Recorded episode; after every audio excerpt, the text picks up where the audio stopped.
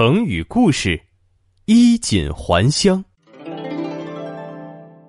来来来，赶紧把好东西都交出来，不然本大爷要你们好看！要你们好看！在遥远的小乡村，有一群恶霸，他们天天欺负村民，村里没人敢管，大家都十分害怕，只能把辛苦种的粮食都给了恶霸。乡民们的日子一天过得比一天艰难。一个读书人看见了，鼓起勇气站了出来。住手！你们这些坏蛋欺负人！你们再这样，我就报官把你们抓起来！哟，哪里来的毛头小子？长得瘦瘪瘪的，还敢拦我？告诉你，这里我说了算，谁也管不了我！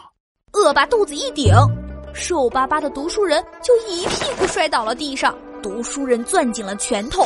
他的眼里好像有一团火在燃烧，他暗暗下定决心：我一定要考上状元，当上大官，把这些坏蛋全部抓起来关进大牢。我一定要让大家都过上好日子。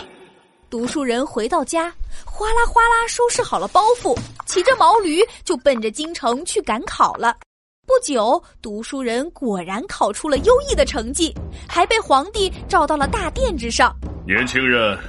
朕看过你写的文章，语言优美，观点清晰，写的很好。哈哈，今天朕再出个题目考考你，你说说，如何才能让百姓过上好日子呢？读书人眼睛一亮，激动的说道：“皇上，要让百姓过上好日子，就要行仁政。行仁政就是要以民为本，要从百姓的角度。”来考虑问题，不欺压百姓。孟子曾经说过：“民为贵，社稷次之，君为轻，百姓才是一国之本。”皇帝听了连连点头，他高兴的站起来，大声宣布：“ 年轻人，你很有才华，国家正需要你这样的人才。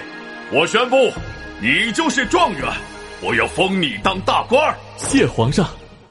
读书人穿上了华丽的官服，骑着一匹漂亮的大马，风风光光的回到了家乡。头戴状元帽，胸戴大红花，身披红马褂，请让让，请让让，新科状元郎来了！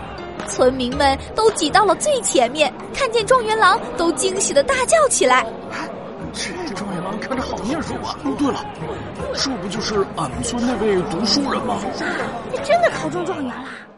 是是是什么？他真的考上状元当了大官？哎，我我我完蛋了！完蛋了！人群里的恶霸们看见了年轻人，脸唰的一下就白了，他们扭头就想跑。来人，给我把这些恶霸全都抓起来！状元郎一声令下，恶霸们就全都被关进了大牢。我终于实现了当初的诺言，当上大官回来了。乡亲们放心，我一定会让你们过上好日子。状元郎当大官，威风神气把家还，打得恶霸叫哇哇。后来，年轻人又为百姓们做了好多好多好事儿，果然让大家都过上了好日子。衣锦还乡，说的是当官后穿了华丽的衣服回到故乡，比喻功成名就后回到故乡，觉得非常光荣。